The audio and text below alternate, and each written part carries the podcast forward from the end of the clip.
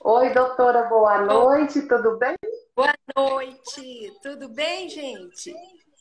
É um prazer estar recebendo você aqui, né, nesta noite aqui com a gente, trazendo uma informação tão importante, um tema que eu acabei de falar que atinge milhares de pessoas, não é mesmo? Sim, então, é assim, verdade. a gente agradece, a gente agradece desde já né, a sua participação aqui na live do CRO-MG, tirando esse tempinho para passar essa noite aqui conosco. Ah, eu que agradeço o convite.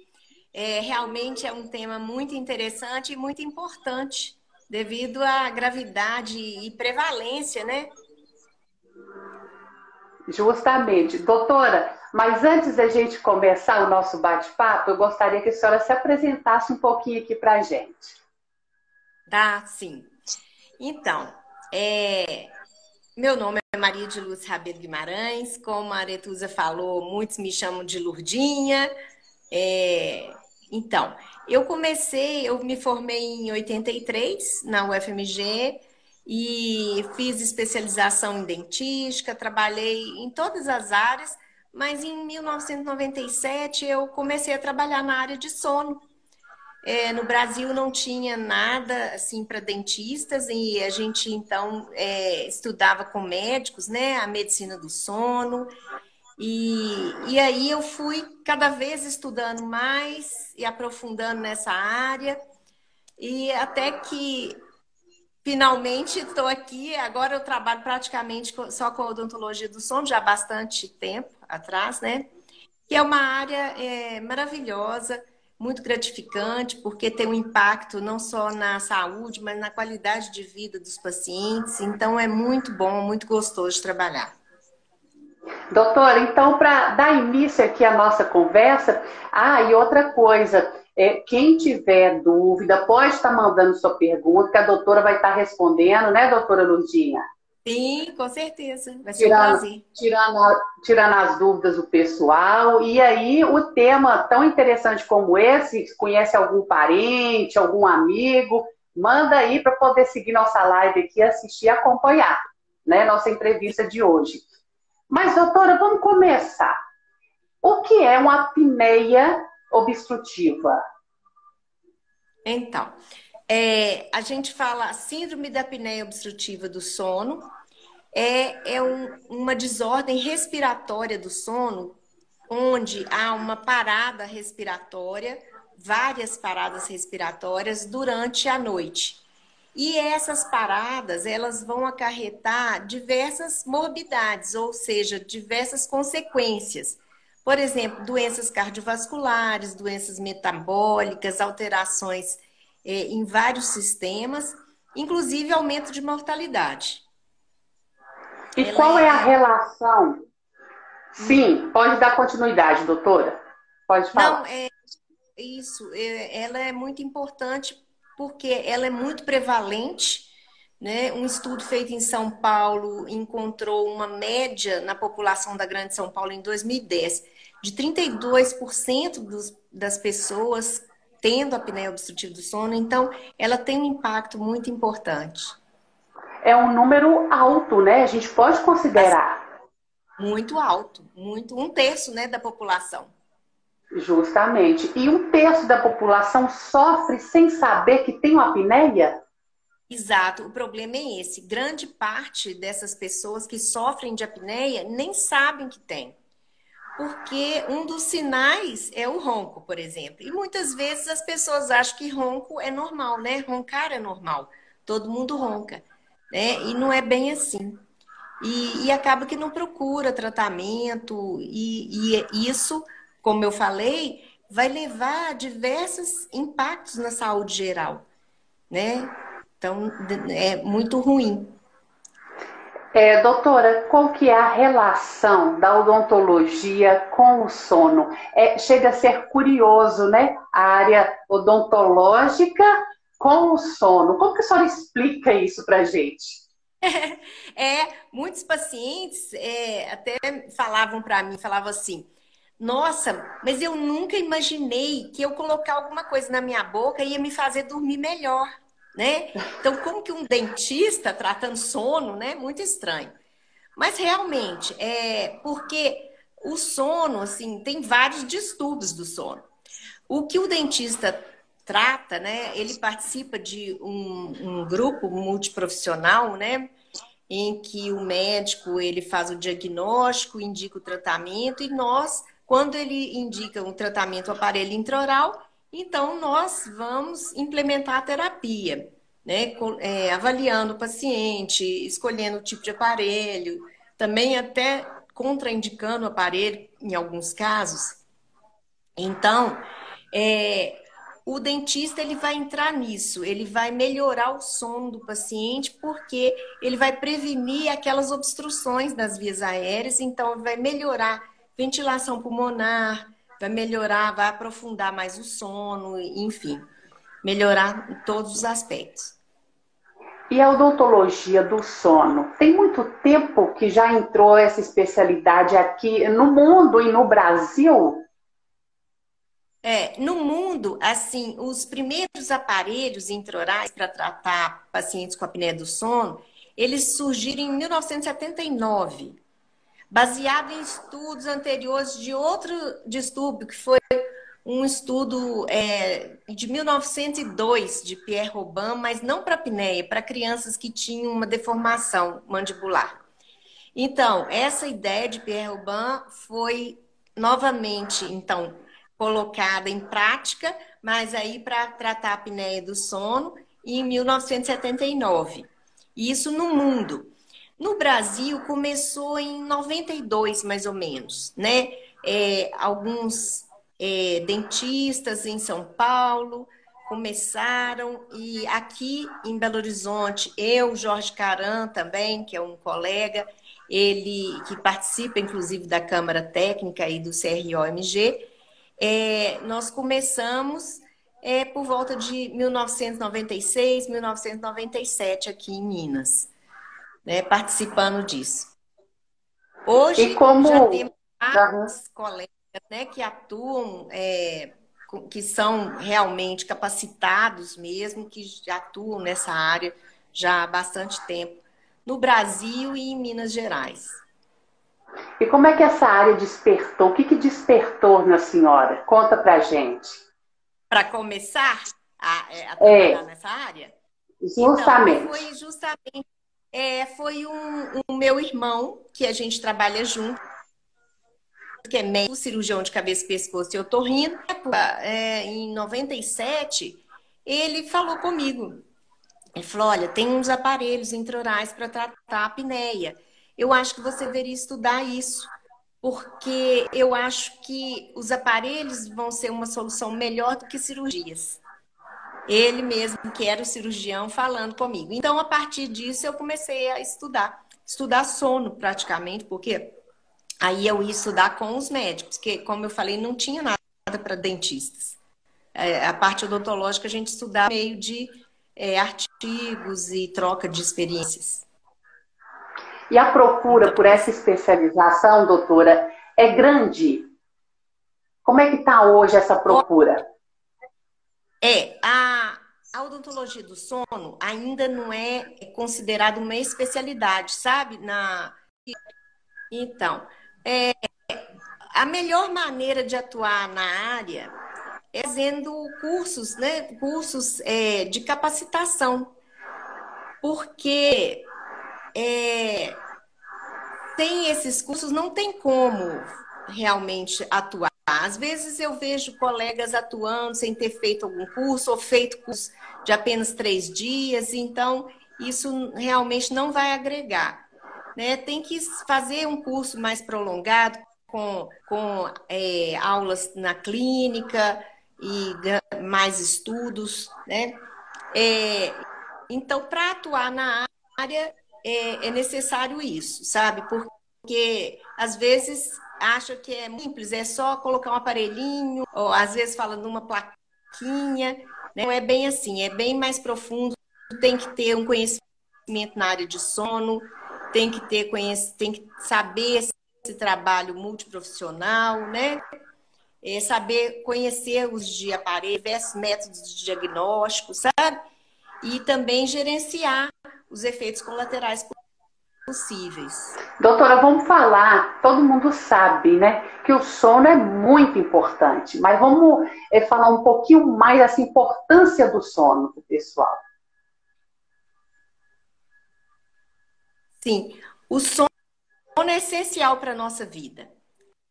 Assim como a gente precisa de ar, de água, de alimento, né? Nós precisamos de dormir. Sem o, o sono, é, a vida é inviável. Então, é, existe também uma ideia errônea assim, de que o sono é só para a gente descansar, não é? Mas durante o sono existem, vão acontecer vários processos que são necessários para a vida né? Por exemplo, é, restauração tecidual, vários do organismo. Então, é, essa fase né, da, do, né, é, vigília, conseguimos sobreviver. Para termos uma boa saúde, nós precisamos de dormir a quantidade de horas correta, né? Cada um tem um padrão, mas em torno de oito horas de sono. Além disso, esse sono tem que ser um sono reparador, um sono que, que não tem interrupções, como, por exemplo, paciente com apetite do sono, em que o sono dele é todo fragmentado, então ele não consegue entrar nas diversas fases do sono, e isso vai impactar na saúde geral, com certeza, na parte cognitiva e, e tudo mais. Doutora, como que o cirurgião dentista ele pode identificar os sinais e sintomas da apneia nos pacientes? Então, o, o, o, cirurgião clínico, né, mesmo que não atue na área de sono, ele pode ver alguns sinais, sim. Por exemplo, é, até na própria anamnese deveria incluir a simples pergunta: você ronca? Né? Você acorda descansado? Você acorda muito à noite. Então, perguntas simples você pode inferir já que tem alguma alteração. Além disso, o dentista pode verificar de, do próprio do paciente, em que a gente vê, é, às vezes, a presença de uma retrognatia, de um palato ogival, né? Um, é, é, profundo, é, uma musculatura, uma, uma língua volumosa, musculatura da faringe, da, da úvula também muito flácida, a gente pode, inferir que esse paciente possa ter alguma alteração. E aliada ao relato, às vezes paciente também é aquele paciente que ele vai para um tratamento dentário, ele facilidade na cabeça, na cadeira e isso, assim, às vezes fica feliz achando que ele está é tranquilo, mas às vezes não, ele é um hipersonolento, né? Ele precisa realmente de avaliar o sono dele, ver se não tem algum distúrbio. Nas crianças também, relato dos pais falando que a criança ronca, né? Que é, ou então que a criança é hiperativa. Às vezes não é que ela tenha hiperatividade mas é porque é agora voltou lugar para ver se há algum problema. É. Mudei de lugar para ver se. Infelizmente essas tecnologias, né? A gente sofre um pouquinho com elas que não deixa de dar um probleminha. Conexão não é fácil, né? É, o horário também. Hoje tá caindo, mas né?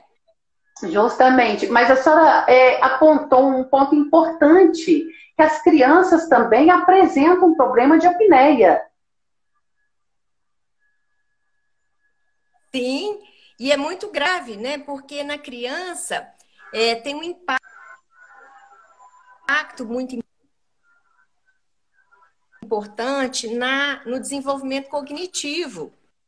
E às vezes, se passar a fase correta do tratamento, é, isso pode ter um impacto para a vida toda. Né? E, e outra questão importante é que os dentistas, né, principalmente os ortopedistas dos maxilares e ortodontistas, podem ajudar as crianças na prevenção de uma apneia futura.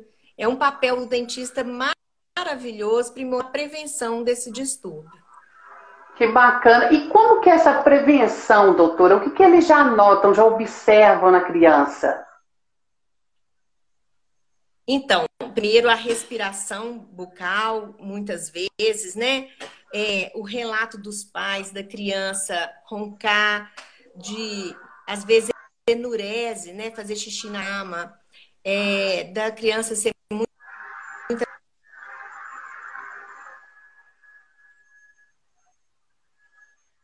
na hora de dormir ou durante o dia, como eu falei, né? Então, isso pode ser sinal de é, apneia do sono. O, os pais devem encaminhar, existem pediatras que são médicos de sono, então esses estão mais capacitados a fazer é, a avaliação e tratamento. E o dentista, ele vai entrar no tratamento como um, um profissional do, do, da equipe multiprofissional, né, para tratar essa criança, né, no papel do dentista, seja no, usando ortopedia dos maxilares ou a ortodontia.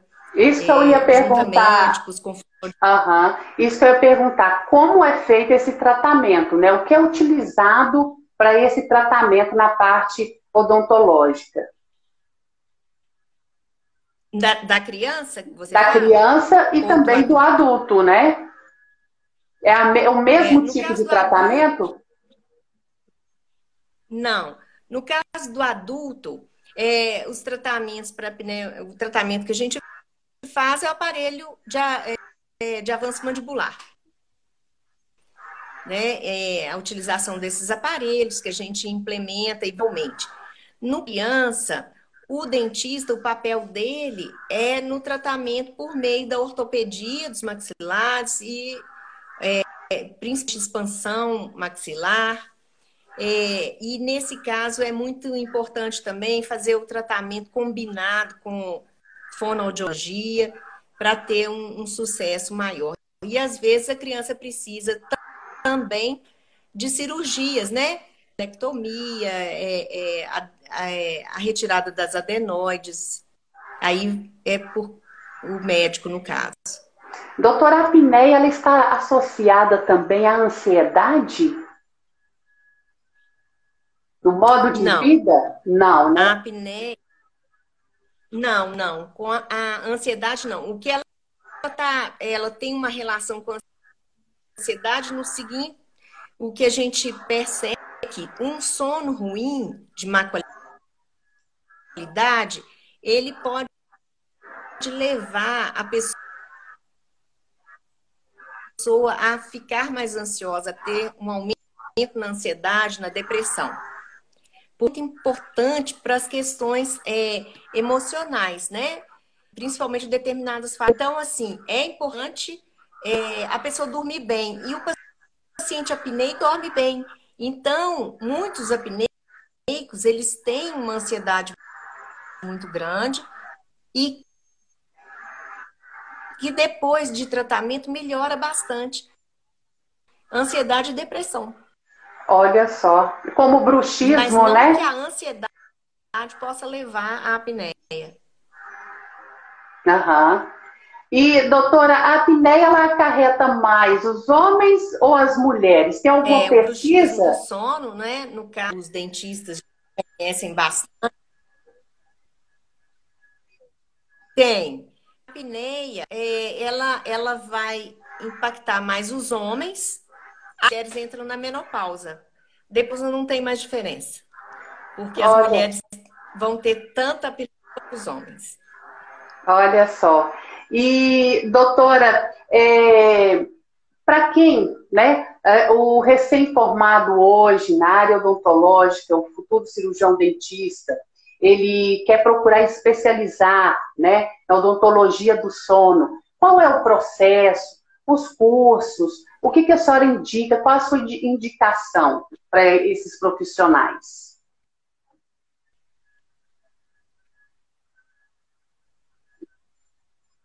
Oi, doutora? Está me ouvindo? Oi. Ah. É, eu indico é, cursos mais longos. Uhum. Cursos mais longos, cursos que têm uma prática no, com o paciente, prática também é, em laboratórios de sono, com polissono, é, em que tem aula também com os outros profissionais, terapeutas, fonoaudiólogos. É, é, aqui no Brasil tem alguns cursos, né, é, muito bons.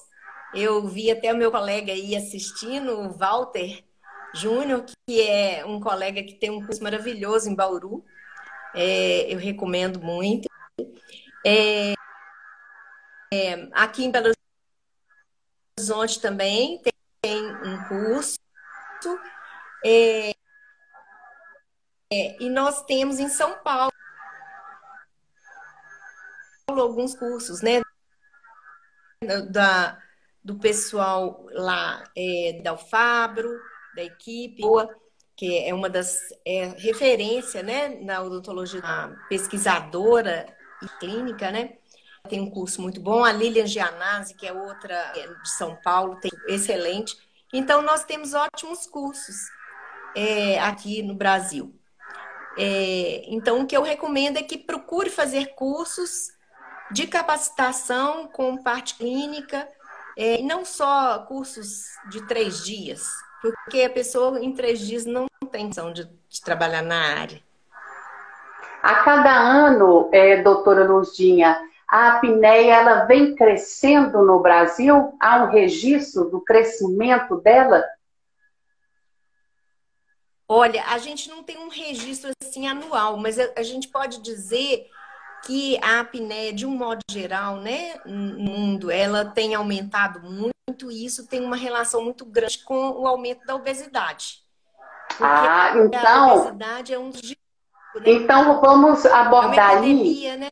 Sim, eu vou pedir a senhora para abordar alguns fatores que contribuem para o surgimento da apneia. Nós temos a obesidade e quais outros fatores nós temos que estar atentos também, doutora? É, nós temos é, obesidade, nós temos alterações craniofaciais, né? Questões hormonais também que predispõem à apneia, né? Pacientes que é, a gente tem que ficar atento, pacientes também que têm determinadas comorbidades, por exemplo, é, hipertensão, arritmia, que tem histórico de AVC. É, é importante que esses pacientes façam uma avaliação, porque pode ser que eles tenham associado uma apneia obstrutiva do sono. E sabe que a apneia pode acabar diabetes tipo 2, né? É, refluxo gasofágico é muito comum com a apneia. Então, deve-se é, esses vários casos. É, então, basicamente, seria isso. Não quer dizer que pacientes magros não tenham apneia. Tem também, muitos. Muitos têm apneia grave e são magros, né?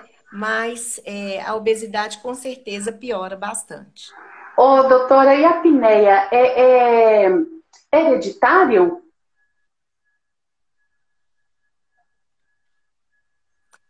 Apneia. Não estou te ouvindo, Hered... doutor. Ah, oi. Hereditário. É? é? É, eu estou terminando agora o mestrado. Oi. Voltou? Agora está voltando. É, eu... Agora voltou. Tá ouvindo? Tô ouvindo, tô. Tá ouvindo? Voltou. Então. Então, a ela é, tem fatores genéticos antes relacionados. Então, é, a gente está pesquisando né, a genética da apneia obstrutiva do sono. É, a pesquisa genética da apneia é mais complicada porque é uma doença complexa. Então, tem vários fatores relacionados. Então, assim, os genes que vão levar em relação com os fatores de risco. Por exemplo, como eu falei, obesidade, né? Alterações craniofaciais e tudo mas a apneia ela tem um fator genético importante em torno de 40% já em estudos eh, em famílias. Sim. E a senhora quer acrescentar algo mais do que nós deixamos aí de falar que seja importante para o pessoal aí estar é, tá sabendo?